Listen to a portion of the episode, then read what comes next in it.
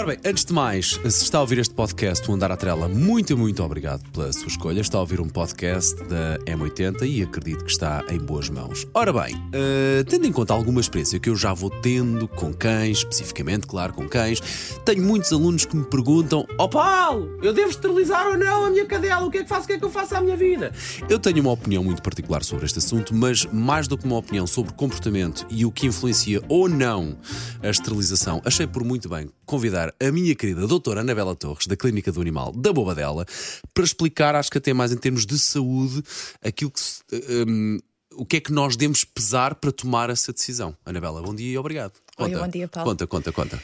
Então, uh, é extremamente importante esterilizar.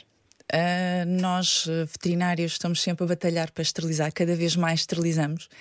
E isto tudo começou por uh, controle de população, não é? Uhum. Uh, mas uh, vai muito mais do que para além disso. é de facto uma questão de saúde, como tu disseste. Esterilizar uh, tem uma coisa muito importante que é previne o aparecimento de determinadas doenças do aparelho reprodutivo, quer da cadela, quer do cão. E são... Esterilizar e castrar, claro, é dessas coisas que Exatamente, esterilizar Sim. e castrar.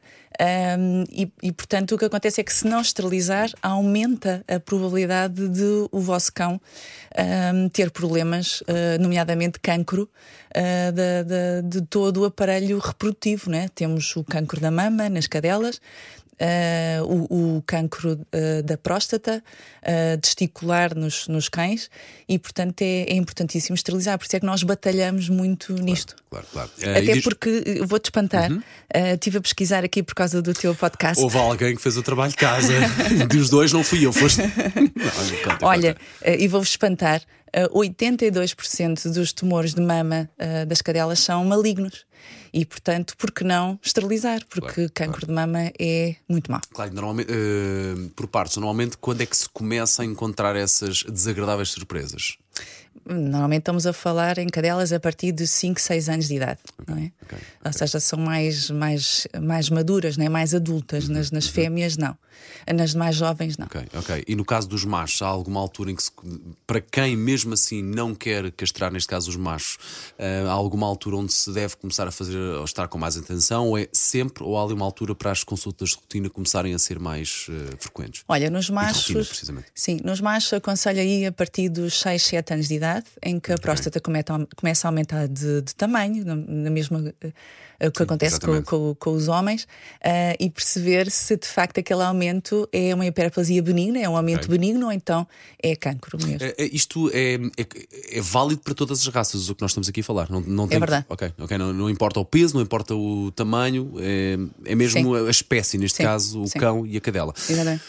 Um, um clássico que me fazem é: Ó oh Paulo, quando é que quando é que eu devo esterilizar a minha cadela? A minha resposta é sempre a mesma. Eu não sou veterinário, a melhor coisa que vocês devem fazer é falem, por favor, com o vosso veterinário. Ele é a pessoa que melhor conhece o vosso animal de companhia, é ele a quem vocês devem perguntar, porque eu não sou veterinário.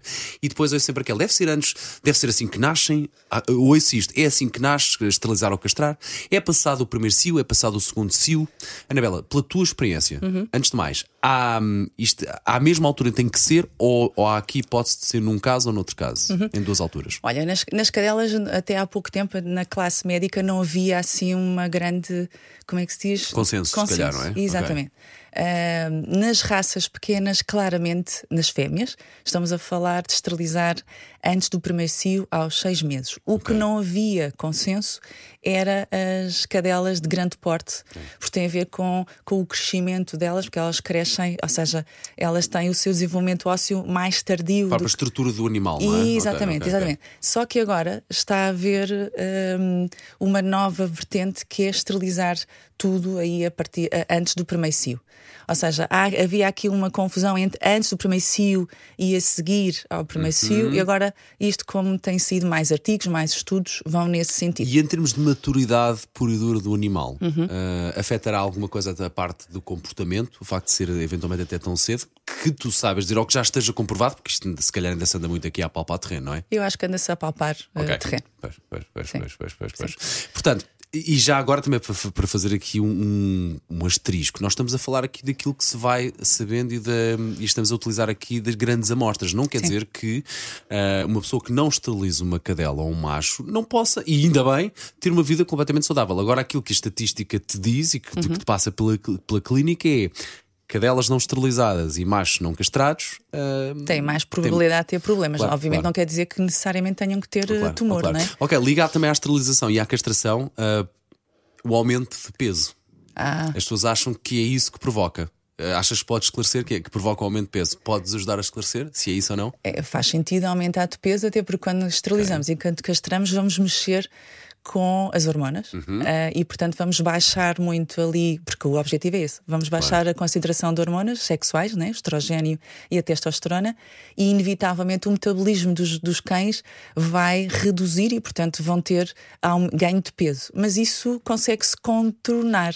É pior seria, isto é como tudo na vida, pior seria ter uma cadela com um tumor de mama claro, e o tumor claro, de mama não fica ali sossegadinho e, e vai causar estragos. E o teu não é muito difícil contornar. Ora bem, se temos um animal obeso, se lhe damos X de comida, uh, é cortar um bocadinho na comida e adequar uma dieta perfeita para, o, claro. para a quantidade que o animal uh, precisa. E fazer exercício físico, porque Ora, as pessoas está, põem os cães em está. casa e só vão fazer os passeios higiênicos 5 minutos. Ai, filha, se soubesse o que eu motivo os meus alunos para, para fazer exercício físico e fazerem desporto com os cães, que é fundamental. Claro. Olha, uma última, uh, um último parênteses, porque acho também é importante falar disto. Nós estamos a, eu sou completamente a favor da esterilização 99,9%. A minha cadela com a qual eu compito é esterilizada, portanto, uhum. está aqui, eh, é aquilo que eu faço, aquilo que eu recomendo. Uhum. Ponho aqui um pequeno detalhe: se estivermos a falar de um criador certificado, com provas dadas, que seja um criador a sério, não um produtor de cães ou um criadeiro, aí talvez eventualmente uh, se abra a exceção de sim, não se esterilizar a cadela, porque eventualmente uh, para continuar a linhagem claro. uh, da criação da raça que faz, não é?